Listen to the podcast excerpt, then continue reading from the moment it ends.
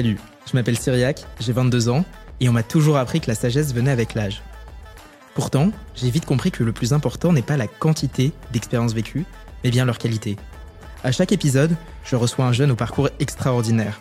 Alors ils sont artistes, entrepreneurs, artisans, sportifs, engagés pour une cause, ou ont fait des choix de vie hors normes, mais ils ont tous un parcours atypique qui a forgé leur sagesse. Dans notre jeunesse, il y a une forme de renouveau, comme s'il y avait quelque chose dans l'air, dans l'eau, dans leur gène. Alors, que vous soyez en train de travailler, dans votre voiture, votre lit ou le métro, bienvenue. Vous écoutez le Gen Z. La place que j'occupe est enviable et enviée car elle est rare. J'ai choisi cette citation de Claire Chazal pour démarrer aujourd'hui cette émission, parce que vous allez le voir au-delà de la petite ressemblance physique qu'elle a avec mon invité, elle est en voie d'être euh, à 2024 ce que Claire Chazal était à 1989. Alors c'est un vrai couteau suisse, ou plutôt devrais-je dire une vraie trousse. Elle est cofondatrice du crayon, du surligneur, du pinceau. À seulement 22 ans, vous l'avez forcément déjà vu quelque part. À 4 ans, elle rêvait d'être astronaute. À 6 ans, elle rêvait d'être présidente. En bref, elle a toujours voulu atteindre des sommets et c'est peut-être celui des médias qu'elle atteindra. Aujourd'hui, je reçois Sixtine Mouliberto. Bienvenue Sixtine. Merci, comment ça va? Ça va et toi? J'adore, je crois que c'est la meilleure présentation qu'on m'a jamais faite. bah, écoute, je suis. Puis très bonne référence en plus, j'adore On y reviendra. Euh, je disais, tu es journaliste le lundi, euh, entrepreneur le mardi, créatrice de contenu le mercredi. Dans cette vie, à quel moment on a le temps d'être une jeune de 22 ans? Euh, On n'a pas le temps et on l'est pas. Et en fait, j'en suis pas du tout une aujourd'hui. J'ai plutôt l'impression d'être une, une daronne de, 40 ans, sans enfant. Et, mais c'est un peu ça la vie. Mais je préfère ça, c'est-à-dire que j'ai une vie beaucoup plus excitante, enfin une vie pro beaucoup plus excitante qu'une vie perso. Donc ça me dérange pas et c'est un choix. Je préfère renoncer à, à bah, peut-être peut-être me voilà voir beaucoup avec mes amis, les, euh, les gueules de bois, les échanges de six mois, des trucs qui sont sympas et qu'il faut sûrement faire dans une vie. Et j'y renonce, mais j'y renonce avec grand plaisir parce que le, le bonheur que c'est au quotidien de monter une boîte avec ton frère, des associés géniaux et de construire un vrai projet est dix fois mieux. On va parler du crayon aujourd'hui, en tout cas du groupe Le Crayon. Il s'est passé beaucoup de choses. Je crois que ça vient d'une idée, euh, une idée originale de mai 2019. Est-ce que tu peux euh, en parler rapidement de l'histoire de, de ces quatre dernières années pour toi? Alors c'est vrai que moi je suis passionnée de politique depuis toujours. Hein. J'ai, euh, on a voilà, une famille où on débat beaucoup. J'ai deux grands frères à fort caractère, donc j'ai toujours dû m'imposer euh, un petit peu, donc forcément m'adapter et mûrir plus vite. Et donc, j'ai toujours été passionnée de politique et je me suis dit, bah, les seules personnes avec lesquelles je pouvais en parler au lycée, c'était mes profs. J'étais très proche de certains de mes profs, je les adorais. Moi, j'avais besoin d'aimer euh, mes profs pour aimer la matière, d'avoir en tout cas un lien émotionnel avec eux. Et donc, bah, souvent, on discutait euh, dans les couloirs de, de sujets de politique. À l'époque, tu avais les élections aussi avec Macron qui n'étaient pas très loin. Et à un moment, je me suis dit, c'est dommage, mais il faut lancer un média qui parle aux jeunes. Il n'y a pas assez de, de il y a une vraie, vraie, vraie euh, fracture entre notre génération et les médias et la politique. Et c'est comme ça que l'idée m'est venue. Et j'étais en fin terminale, puis j'en ai parlé à mon frère euh, Valran, et puis c'est comme ça que l'idée est vraiment émergée. Puis Julie et Antonin nous ont rejoints, et puis c'est comme ça qu'on a lancé le crayon en fait. J'en parlais dans l'introduction, euh, dans la citation de Claire Chazal, on parlait de rareté du job. Effectivement, il y a, il y a 30 ans, tu avais un seul présentateur de, de JT euh, sur TF1, France 2, France 3. Aujourd'hui, bah, la rareté, elle est beaucoup moins présente parce que tout le monde peut devenir sur les réseaux sociaux grâce à, à Internet, ce mot Je déteste dire le mot internet, mais c'est la réalité. l'impression d'être un vieux quand on dit. Ouais. mais je pense que c'est un peu quand tu commences à le dire, c'est que tu es déjà un peu vieux. Euh, est-ce comment tu fais ta place quand la rareté finalement c'est plus c'est plus la règle du jeu? Bah Justement, tu essaies de trouver un angle où personne ne fait comme toi. Ou alors tu apportes, euh, on va dire, une, euh, une idée qui est différente de celle des autres. Et en fait, nous, aujourd'hui, de faire un, à la base le crayon qui était un média de débat où on reçoit tous les bords politiques et tu mélanges des univers qui ne se seraient jamais rencontrés en temps normal pour discuter de sujets de fond, mais ça n'existe pas. Au début, on a eu du mal parce qu'on s'est demandé si on ne faisait pas une erreur. Parce que quand les gens demandaient, mais c'est qui vos concurrents? Hugo Décrypte, machin, j'étais en mode, bah non, parce qu'en fait, c'est comme si tu comparais, euh, je sais pas, euh, Le Figaro et, et je sais pas, Capital. Genre, ouais, c'est deux médias papier à la base, mais qui sont pas du tout sur le même secteur. Et en fait, euh, c'est la même chose. On est sur tous les deux le digital, mais on fait pas du tout la même chose. Et donc, en fait, la personne qui pourrait le plus ressembler à ce qu'on fait, c'est les émissions de Frédéric Tadei de l'époque. Et, euh, en fait, l'idée marchait super bien. Et c'est vrai que sur le coup, quand on a lancé le crayon, on n'y avait pas pensé. C'est après, moi, que j'ai découvert les émissions de Frédéric Tadei. On l'a reçu d'ailleurs au crayon. C'était génial parce qu'on est complètement aligné euh, sur les valeurs du débat. Et en fait, comme on avait, bah, c'était comme ça qu'on a réussi à se faire une vraie place parce que au crayon, on peut parler de tout. On reçoit tout le monde ça dérange aussi des gens de pouvoir recevoir tout le monde, mais c'est un vrai choix. Et euh, parce qu'on estime que c'est la manière la plus saine aujourd'hui pour réunir les gens. C'est au travers le débat. si tu peux, les gens peuvent pas discuter ensemble, bah, il y aura une fracture de plus en plus grosse. Et comme on est quand même en démocratie, bah, la manière la plus saine de résoudre les conflits, c'est en discutant. Quand je discutais avec des personnes de plus de 40 ans, en leur présentant euh, le crayon, ils m'ont dit oui, en gros, c'est le CNews euh, des jeunes. Euh, quand Hugo décrypte, c'est le BFM TV des jeunes, le, le crayon serait le CNews des jeunes. T'as quoi à répondre à ça? Est-ce que vous êtes le, le CNews d'Internet, le CNews des jeunes? Non, déjà, la première raison, c'est que CNews est quand même très politisé, nous, on ne l'est pas. Euh, la deuxième, c'est que euh, on fait pas du tout le même genre de débat. CNews, c'est vachement relié à l'actualité. Euh, nous, on fait pas du tout d'actualité chaude, on fait de l'actualité froide. C'est-à-dire que tu regardes l'émission maintenant ou dans six mois ou dans un an, il y a toujours un intérêt de regarder.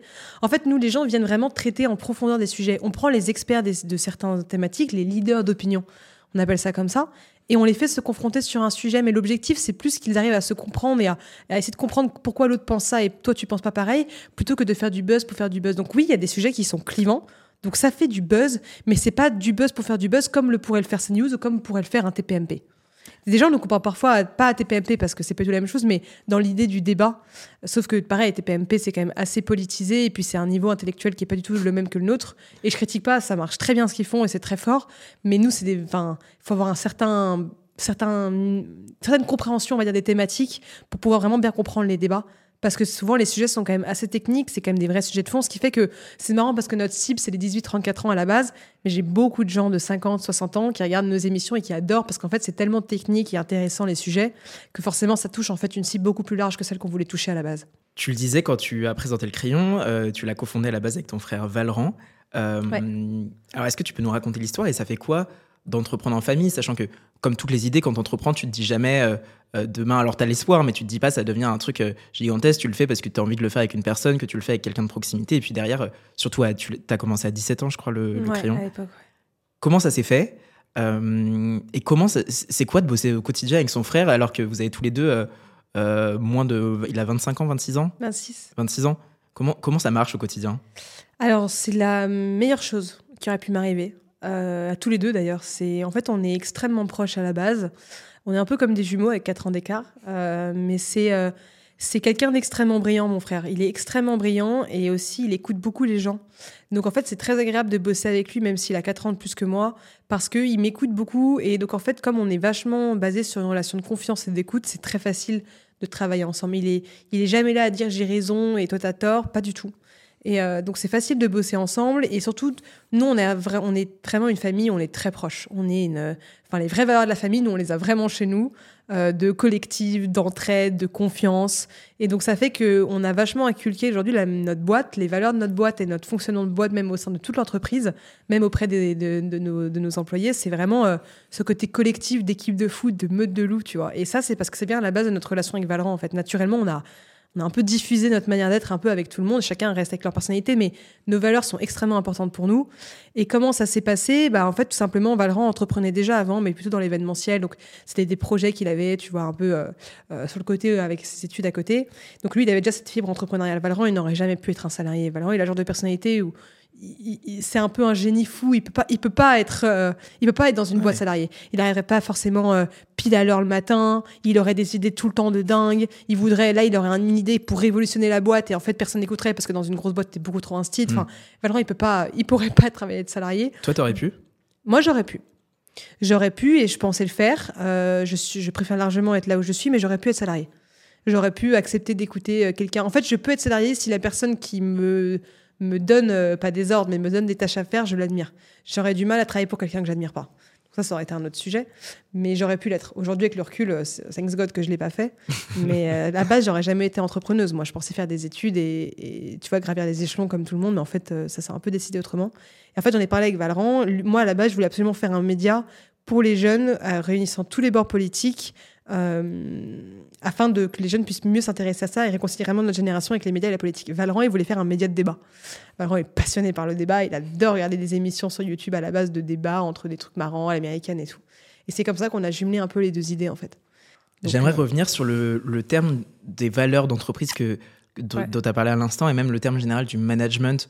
Euh, on le disait, donc le crayon, c'est pas que le crayon, on dit ça pour simplifier, mais donc c'est le crayon, le surligneur, le pinceau, récemment les pépites de France, à 22 ans, comment tu t'en sors euh, pour manager une équipe avec des personnes qui sont soit euh, plus expérimentées que toi, soit plus âgées, soit qui ont des compétences que tu n'as pas parce que Enfin, c'est le principe de recruter des gens. On peut pas avoir toutes les compétences. C'est le principe de l'entrepreneuriat.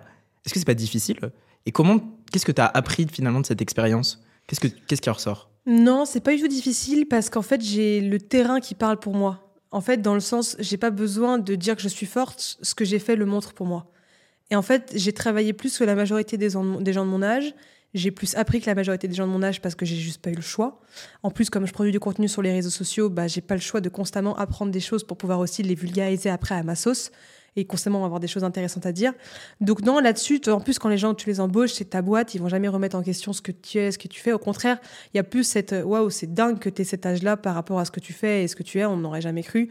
Plus que de ah ouais, elle est plus jeune que moi, non. Et puis surtout, on a vachement une vraie culture de, en fait, euh, un peu d'Mbappé de moi, tu me parles pas d'âge. Et c'est très vrai. Et euh, aujourd'hui, je suis, pendant, enfin, maintenant, je suis plus la plus jeune de la boîte, mais pendant longtemps, je suis la plus jeune de la boîte, ouais. Mais euh, non, c'était pas dérangeant. Et au contraire, nous, on a vachement cette culture d'embaucher des gens qui sont profondément meilleurs que nous sur des domaines où nous, on l'est pas. Euh, pour moi, chacun a sa, a sa zone d'expertise et je préfère devenir le numéro un de ma zone que de devenir un peu bon un peu partout en palliant à mes défauts. Donc en fait, les, endroits, les domaines que je ne sais pas faire, je compte pas apprendre à les faire tout de suite. Peut-être plus tard quand j'aurai du temps, mais non. Moi, j'ai mes domaines de prédilection et je les ponce chaque jour pour devenir encore meilleur. Et les autres domaines que je sais pas faire, bah, j'embauche des gens ou j'ai mes associés pour les faire parce que je sais qu'ils vont être bien meilleurs que moi. En intro, tu m'as dit, euh, je préfère vivre mon expérience maintenant parce que je pourrais pas la revivre demain. Euh, même si je suis jeune, même si je rate des choses, bah, aujourd'hui c'est à fond parce que j'ai cette chance que ça se crée aujourd'hui. Je sais pas si tu as vu le, euh, la série euh, Merci Internet de Squeezie. Ça me, rappelle, ça me rappelle un peu le même parcours. En fait, très jeune, tu es pris dans une bulle ou en tout cas une spirale où ça fonctionne, ça fonctionne, ça fonctionne. Et puis derrière, comme sur toutes les spirales, même sur toutes les technologies, ça plafonne. Est-ce que tu n'as pas peur de te dire, bah, aujourd'hui on, est, on, a saisi un sujet d'actualité, on l'a pris au bon moment. Est-ce que tu n'as pas peur de pas réussir à te renouveler suffisamment un jour parce que es un en dehors de, du crayon, tu es un personnage assez euh, exposé. Et comme dans l'exposition, il y a toujours des, des jours de lumière et des jours d'ombre. C'est quoi ton ressenti sur ce sujet, sur euh, ton image, sur. Euh, alors, je vais utiliser un mot que je déteste, mais comme ça, ça va être très clair sur la popularité que tu peux avoir? J'ai pas du tout peur, déjà parce qu'on est quatre associés extrêmement différents. Donc, ça permet d'avoir des regards les uns sur les autres très justes. Et en fait, on est dans une mentalité où on gagne ensemble, on perd ensemble. Donc, en fait, quand on fait un retour à l'un de, à l'un de nous, entre nous, on sait que c'est pas pour être méchant ou pour lui nuire. Au contraire, c'est parce qu'on a un intérêt à ce que la personne soit épanouie et qu'elle apprenne et qu'elle réussisse le mieux possible, parce qu'à la fin, c'est nos intérêts aussi derrière. Et comme, évidemment, on, s'adore entre nous, on est un peu comme des membres de même famille, même avec mes deux autres associés, c'est très facile. On a une communication très directe et euh, toujours bienveillante. Donc là-dessus, si un jour il y a un truc qui déconne, on se le dira et ça, il n'y a pas de problème. Après, ce qu'il faut avoir en tête, c'est que oui, aujourd'hui, je, suis exposée, entre guillemets, à ma petite échelle. Enfin, ça, dépend à quelle échelle tu mets le truc. Et je continue à l'être de plus en plus. Mais en fait, aujourd'hui, comment dire, mes réseaux sociaux, c'est la dernière de mes priorités de ma journée. En fait, euh, à un moment, euh, j'ai fait une pause. Quand Instagram, j'avais atteint par exemple 100 000 abonnés, j'ai arrêté pendant un an de publier parce que j'avais juste autre chose à faire dans ma journée. Et en fait, je suis pas du tout dépendante de mes réseaux sociaux. Pendant longtemps, je l'ai été. Pendant longtemps, effectivement, ouais, mon humeur de la journée dépendait vachement à mes stats, de mes stats de la journée. Et ça, c'est vrai, je le dis complètement, et c'est un danger de vous faire attention à ça. Ça jamais été au point où c'était, euh, je pouvais être triste ou méga contente, mais j'étais en mode, ah, ok, ça fait très plaisir, le post il a marché. Ou tiens, je gagne beaucoup d'abonnés. Aujourd'hui, bon, c'est vraiment, c'est comme si j'allais acheter du pain, tu vois. C'est devenu en fait quelque chose de normal dans ma tête. Je réalise pas du tout que j'ai autant d'abonnés. Je le réalise quand les gens me reconnaissent, quand les gens viennent me voir, etc. Mais moi, dans ma tête, c'est tellement devenu normal maintenant parce que ça fait longtemps que je le vois plus comme un truc euh, waouh, mais ce qui du coup est très bien parce que ça me fait vachement garder les pieds sur terre. Et puis de toute façon, ma boîte et le, et le projet qu'on a sera toujours dix fois plus important que mes réseaux sociaux. C'est extrêmement lié évidemment, c'est une stratégie qui était bien prévue à la base, mais ça ne remplacera jamais euh, ce que je construis avec mes associés et euh, le projet qu'on a derrière. Revenons sur ta boîte, vous êtes en train de créer le futur du, média, le futur du journalisme, en tout cas vous aspirez à, le faire, ou en tout cas à innover dans ce, dans ce domaine. Tu l'imagines comment le métier de journaliste dans 10 ans et, le secteur des médias dans 10 ans?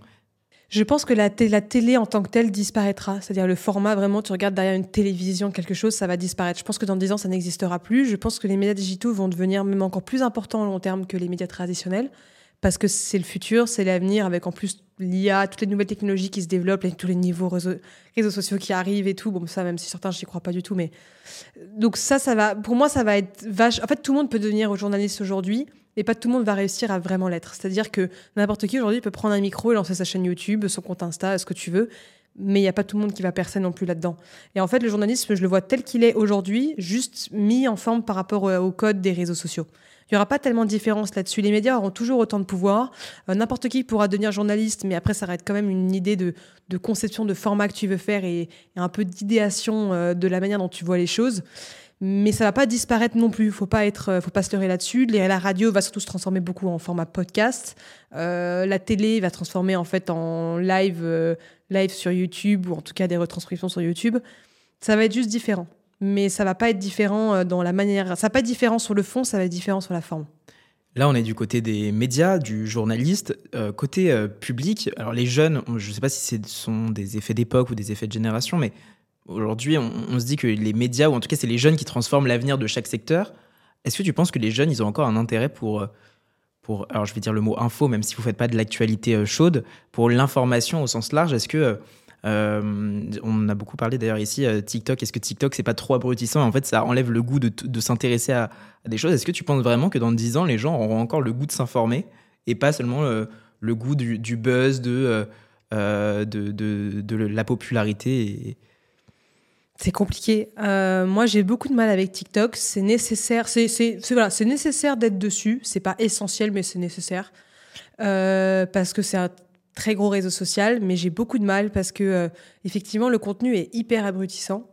Euh, ça, ça donne, en fait, ça renvoie l'image aux futures générations. Je parle même celle après euh, la nôtre de un temps de concentration qui est de plus en plus faible, une passion pour des gens qui dansent et qui chantent et c'est très bien, mais une obsession de, comme ça. Un rapport à l'égocentrisme qui est surélevé parce que les gens aujourd'hui se jugent beaucoup en fonction du nombre d'abonnés. Donc ça, c'est le côté vraiment malsain. Après, tu as le côté positif de tu peux laisser libre à ta créativité, tu peux voir des profils euh, émerger et exploser et avoir des chances euh, qu'ils n'auraient jamais eues parce que justement, s'ils sont vraiment doués dans un truc, bah, ils peuvent se démarrer comme ça, qu'importe du milieu social euh, d'où ils viennent. Parce que tu n'as pas besoin de moyens pour te lancer sur les réseaux sociaux, ça coûte juste du temps, pas d'argent. Euh, donc en fait, voilà, il y a du pour et du contre. Dans dix ans, je pense que ça va être effectivement compliqué de. Enfin, j'ai très peur, moi, pour l'avenir. Je, après, il y a, en fait, il y a les deux. C'est-à-dire qu'il y a des jeunes qui vont être de plus en plus débiles, et j'ai très peur de ces générations-là, euh, qui vont vraiment s'abrutir devant du contenu vraiment pas intéressant. Mais à l'inverse, tu as aussi des gens qui vont vouloir encore plus se bouger parce qu'ils auront l'opportunité de pouvoir se démarquer grâce à ça. Donc il va créer un extrême, mais dans les deux sens, comme à chaque fois dès qu'il y a euh, de toute façon un clivage. Donc il y aura moins de neutralité, par exemple, que celle de nos parents, la génération de nos parents. Mais, euh, mais comme tout, hein, les réseaux sociaux, il y a beaucoup de bons, beaucoup de négatifs. Moi, j'ai du mal avec TikTok. Et surtout qu'à l'époque, tu avais des pays comme la Chine et les États-Unis qui mettaient en avant du contenu beaucoup plus intelligent, exprès, en trafiquant un peu l'algorithme pour éduquer de manière beaucoup plus intelligente les nouvelles générations. Et tu avais moins de gens, on va dire, qui dansaient euh, dans des églises en twerkant, quoi. Belle, belle image. Et toi, dans 10 ans, tu seras où? En train de twerker dans une église. J'aime beaucoup. On s'arrêtera là-dessus. Je te propose qu'on creuse un, sujet qui. On s'est mis d'accord en préparant euh, cette émission, un sujet qui t'est proche, euh, puisque c'est à la fois euh, ton job, c'est à la fois le sujet que tu traites, toi, dans tes, les contenus que tu crées à titre personnel. C'est le sujet de l'image, mm-hmm. du branding personnel. Alors, moi, je vais, je vais l'appeler l'image au sens très large. c'est quoi l'image d'une personne pour toi? C'est une question horrible, euh, je te la balance comme ça. C'est quoi, c'est quoi, comment tu caractérises ton image? Pas la tienne, mais l'image de quelqu'un. C'est une carte de visite, c'est une vitrine sociale. C'est euh, juste l'importance d'avoir une bonne image ou une image tout court, c'est juste d'exposer aux gens qui tu es et ce que tu fais. Ce qui te permet d'avoir beaucoup plus d'opportunités derrière. Donc après, euh, tu as des gens qui, ont, qui ont plus ou moins une bonne image et il y en a qui arrivent plus ou moins bien à le véhiculer. Mais en fait, c'est vraiment, ouais, c'est une carte de visite. Je pourrais pas le résumer autrement. Comment aujourd'hui euh, tu peux travailler ton image? Pourquoi c'est important? Parce qu'aujourd'hui, on est dans un monde où les gens sont beaucoup plus matrixés par le nombre d'abonnés quelqu'un que par leur chiffre d'affaires.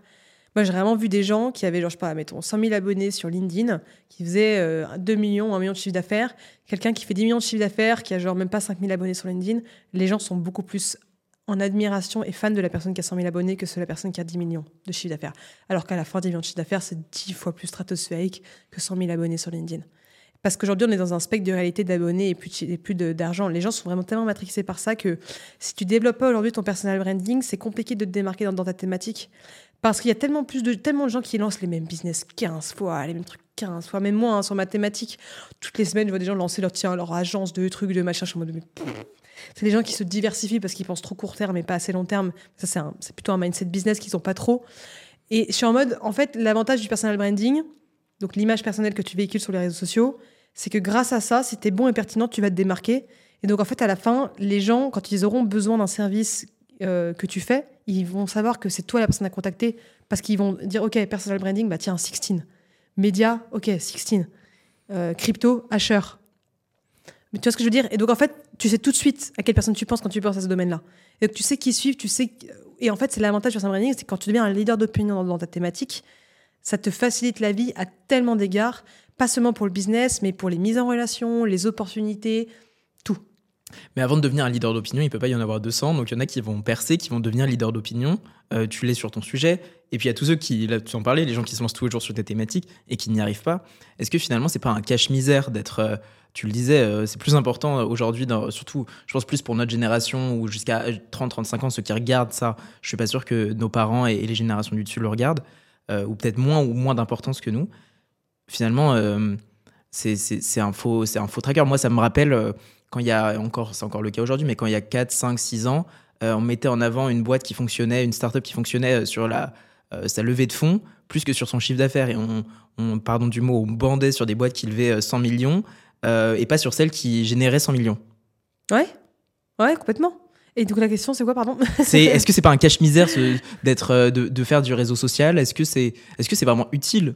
Est-ce que c'est pas juste pour le buzz et se dire euh, je suis bon dans ce que je fais? Et un jeune qui lui n'a pas d'aura, veut se lancer sur un sujet, veut lancer sa boîte, comment tu lui dis accroche-toi parce qu'il sera pas le leader d'opinion euh, du jour au lendemain. Alors ça vaut vraiment le coup encore aujourd'hui parce que il n'y a pas encore assez de gens présents dans les différentes thématiques pour que vraiment ça devienne inutile de le faire. Là, on n'est qu'au début de ça. Tu vois, par exemple, LinkedIn, il n'y a que 1% des utilisateurs LinkedIn qui publient sur LinkedIn. T'imagines? Donc en fait, c'est très facile de prendre sa place encore aujourd'hui. Et en fait, si tu es bon, si tu es vraiment bon et qu'en plus tu bâtis derrière un projet qui est vraiment consistant, tu vas te démarquer naturellement des autres.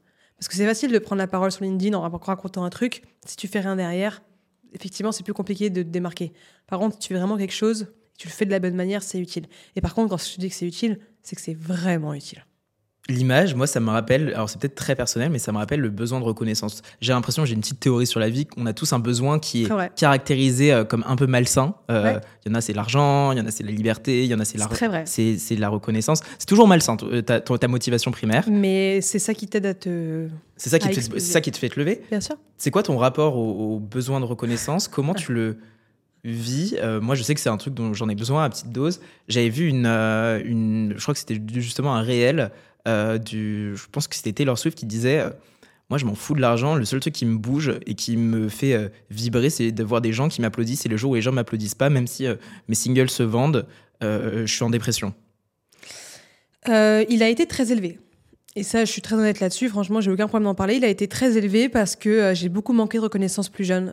quand j'étais au collège, au collège, j'ai eu beaucoup de mal parce que j'étais en vachement en surpoids. Euh, lié à la séparation de mes parents.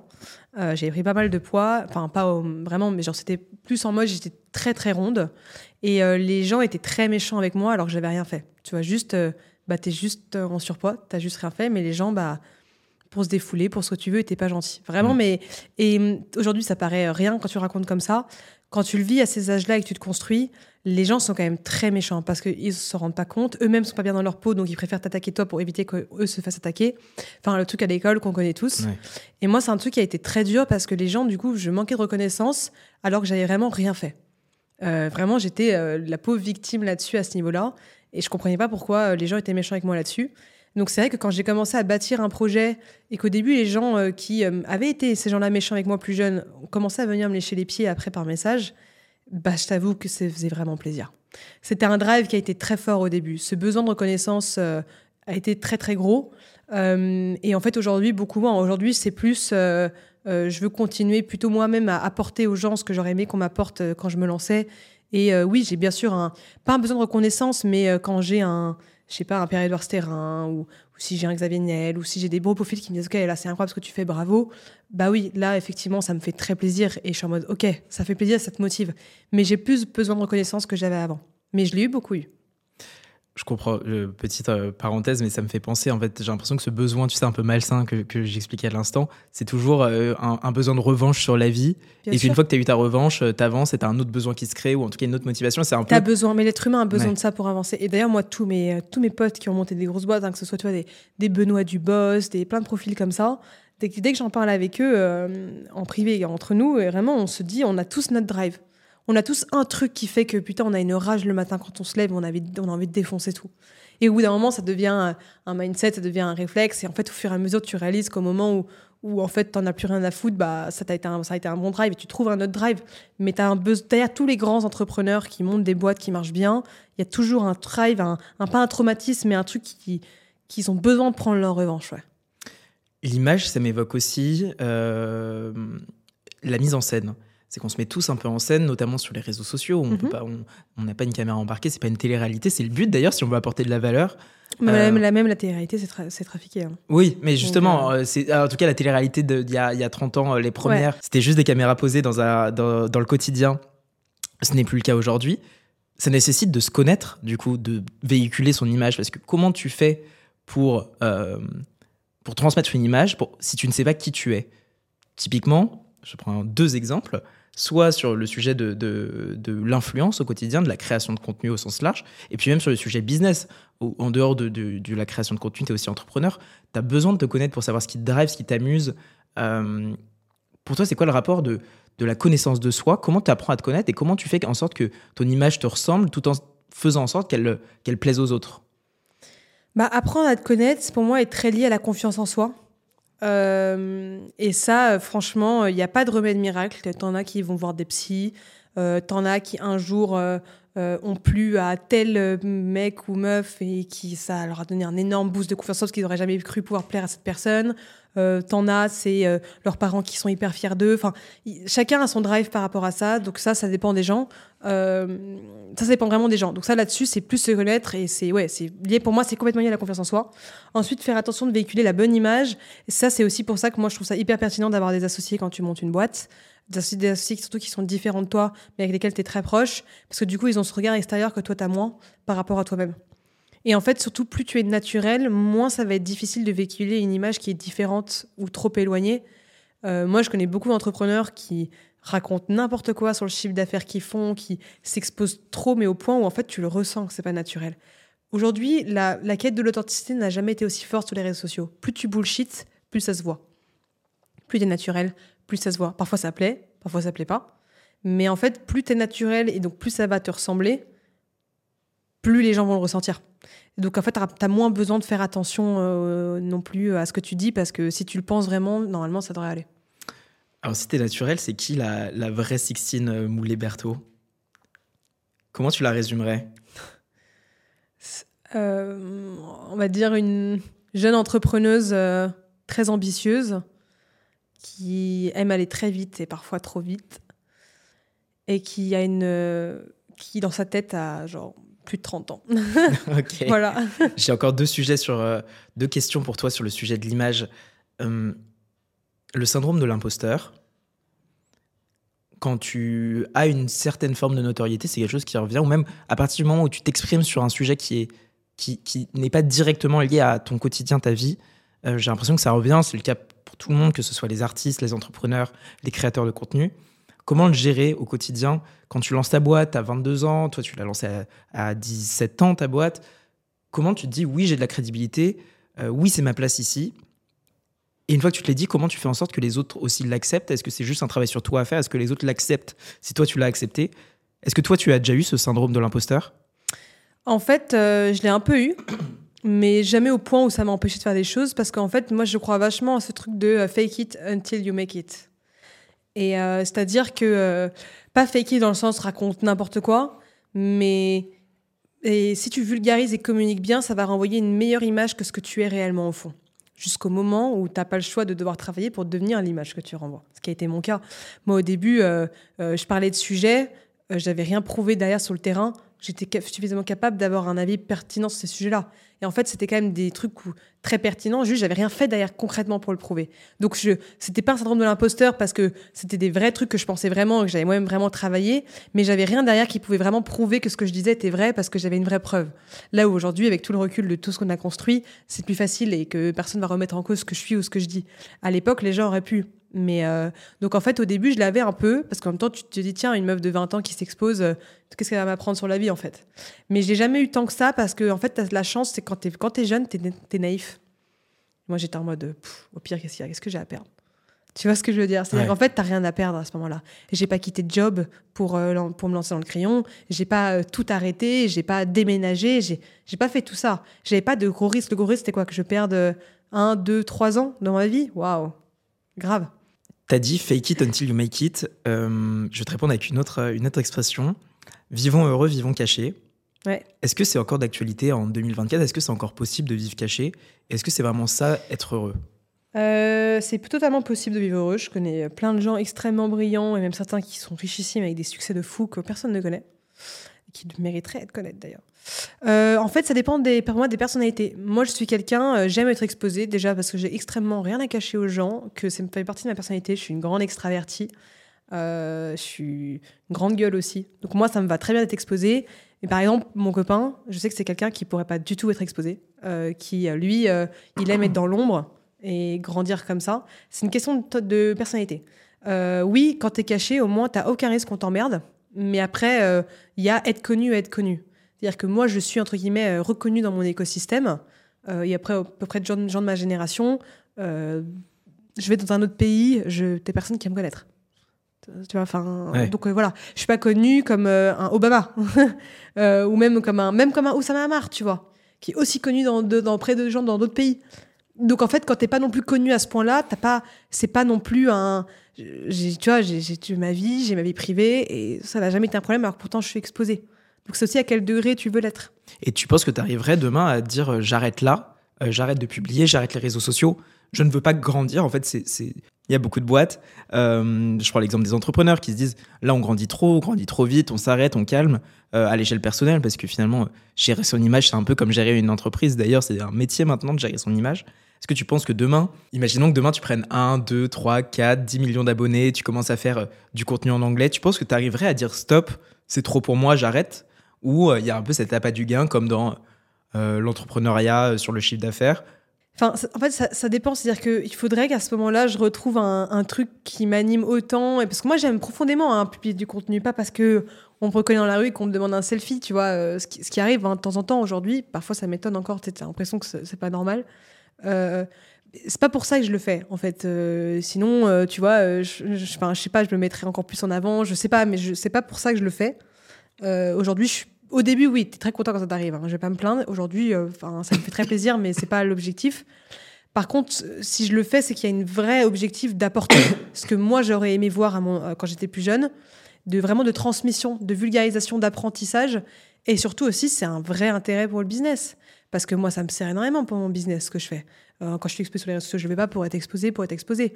Je le fais parce que derrière, euh, quand j'écris à telle ou telle personne, bah, on me répond. Quand je veux euh, trouver des clients, j'ai même plus besoin de faire de prospection depuis un an et demi parce que j'ai même plus de demandes que de place en interne, parce que du coup, les gens m'écrivent tout le temps. Pour faire des conférences, pour ce que tu veux. Donc en fait, c'est aussi une utilité vachement pour ton business, vraiment day to day. Donc si j'arrête, c'est que vraiment, je n'ai plus rien à prendre de ça et ou alors je veux aller vivre à Bali, euh, siroter des cocktails toute la journée et écrire des bouquins, tu vois. Ça peut être un bon plan. Ça peut être un bon plan. Enfin, on n'en a pas beaucoup parlé, mais tu en as fait ton métier, l'image, avec euh, donc le crayon, on en a parlé, mais le surligneur aujourd'hui que toi tu gères au quotidien.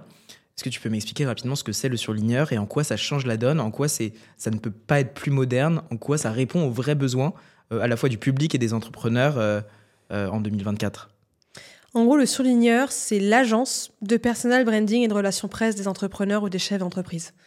C'est-à-dire que on les aide à développer leur image personnelle sur les réseaux sociaux, donc LinkedIn, Instagram ou TikTok, ou on les met en avant dans les médias. Pourquoi on fait ça et pourquoi c'est extrêmement important de le faire pour eux? La première chose, c'est qu'on l'a déjà testé sur nous-mêmes. On sait exactement ce que ça rapporte et comment bien le faire et à quoi ça sert. Et on a vu le ROI que c'était à tous les niveaux. C'est tellement monstrueux, mais parfois mais d'un level tellement plus élevé que ce que les gens pensent que pour moi, ça me paraissait aussi même comme un, un même un vrai combat de société, de, pas de société, même d'utilité publique, en mode mec, tu te rends pas compte à quel point ça va changer ta vie si tu le fais. Et en fait, au début, parfois, j'ai certains clients qui sont en mode ouais, machin, qui sont un peu hésitants. Et ça fait certains, ça fait un an, un an et demi que je travaille avec eux, donc tu vois, c'est qu'en fait, c'était très utile. Euh, et aussi, c'est vraiment le côté de. Il y a tellement de thématiques qui ont besoin d'être vulgarisées. Euh, la crypto, même euh, l'expert comptable, le recrutement, le juridique, que d'être accompagné là-dessus, déjà, eux, ça va leur servir beaucoup à titre perso, mais même auprès des gens. C'est de vraiment créer des vrais leaders d'opinion sur leur industrie.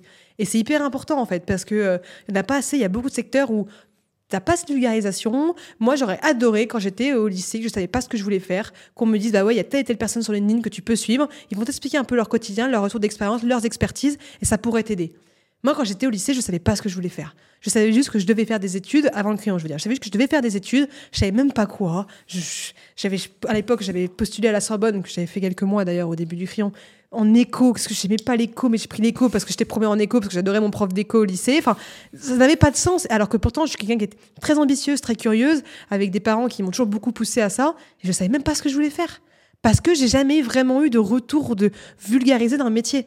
Et pour moi, c'est essentiel aujourd'hui d'avoir ça. C'est essentiel même pour les jeunes qui nous suivent. Aujourd'hui, on a une moi, ça, moi, je porte énormément d'importance à l'éducation dans notre pays. C'est de pire en pire au niveau scolaire et ça me, ça me, ça me désespère. Je trouve que les profs sont pas assez bien payés. Et ça, c'est un vrai truc qui me rend dingue parce que du coup, ça changerait toute la, mais ça, ça changerait tout sur le fait de, moi, quand j'étais malade, j'allais en cours. J'étais triste quand j'étais en vacances scolaires. Normalement, quand t'es un gosse, mais on t'apprend que le vendredi soir, c'est le meilleur jour de ta life et que le dimanche soir, c'est le pire jour de, de, ta life, tu vois. Et en fait, non, moi, j'adorais les cours. J'adorais aller en cours. Et je, je suis passée de l'élève qui était moyenne à première de classe pendant deux ans. J'ai même eu les félicitations. Alors moi, normalement, les félicitations, c'est pas possible avec moi, tu vois. Parce que j'adorais les cours. Et en France, c'est hyper important. Et donc, d'avoir des métiers où tu les vulgarises, ça fait que les jeunes aiment aller en cours, ils deviennent meilleurs dans ce qu'ils font, ils sont curieux, ils peuvent trouver des métiers où ils n'auraient pas besoin de reconversion plus tard, ils seraient pas déprimés à faire un métier, un métier qu'ils aiment pas. Franchement, les gens seraient profondément plus heureux. Donc oui, c'est très utopiste ce que je dis. C'est très compliqué à mettre en place. Bien sûr, je dis pas le contraire. Et c'est pas moi qui vais le mettre en place et je suis pas faite pour ça. Je dis juste que moi, ça m'a changé ma vie d'avoir des bons profs, vraiment. Et je sais l'importance que c'est à des années où tu te construis et tu te cherches, d'avoir justement des gens qui pourraient t'appuyer là-dessus. Pour toi, euh, c'est ton rôle en tant que jeune. Est-ce que tu te sens finalement euh, avec cette niaque que tu as Alors, ça, tu disais au début, elle vient de la reconnaissance. Est-ce que cette niaque aussi aujourd'hui, c'est pas de faire avancer la société? Euh, Je le disais en introduction, tu rêvais d'être présidente quand tu étais petite. Est-ce que tu n'as pas trouvé un moyen de faire bouger les choses aujourd'hui grâce à ton impact ou l'aura que tu as aujourd'hui ou l'audience que tu as?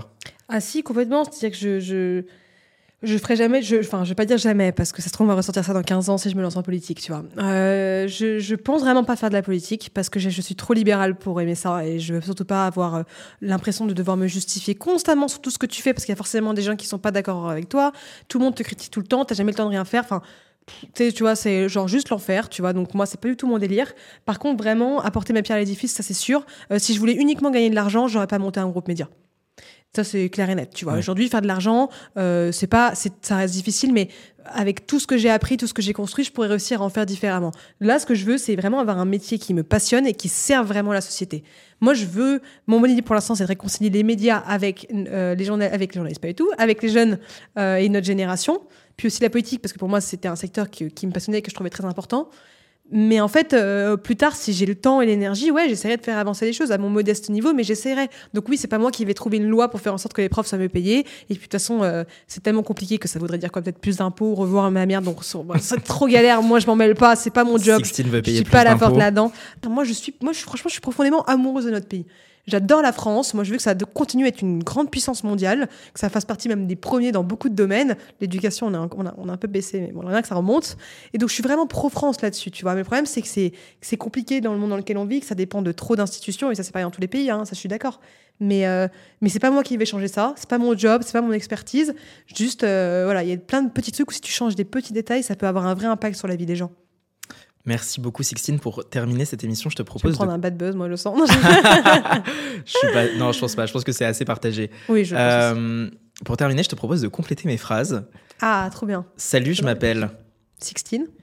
Aujourd'hui, j'ai été l'invité dans l'émission de Syriac et c'était vraiment top. On a parlé de médias, personal branding, politique. Très bien. à l'avenir, j'aimerais voir dans cette émission Jules Simian. Très bien, ça me va. Si tu avais un message pour un jeune qui nous écoute aujourd'hui, ça serait quoi? Qu'il soit un maximum curieux. Ça pourrait euh, l'aider à éviter de faire des erreurs. Et que ça dépend, je ne sais pas ce qu'il voudrait faire, mais s'il veut monter euh, une boîte, qu'il le fasse avec des associés. Euh, J'aime beaucoup cette phrase que je répète très souvent, euh, qui est de moi, je crois. Enfin, je ne l'ai pas piqué à quelqu'un, peut-être que euh, inconsciemment, elle s'autocite. quelqu'un d'autre. Alors, bon, ça, c'est ça, cette phrase qui, qui est pas de moi, mais qui est très vraie, de seul, on va vite, mais ensemble, on va plus loin.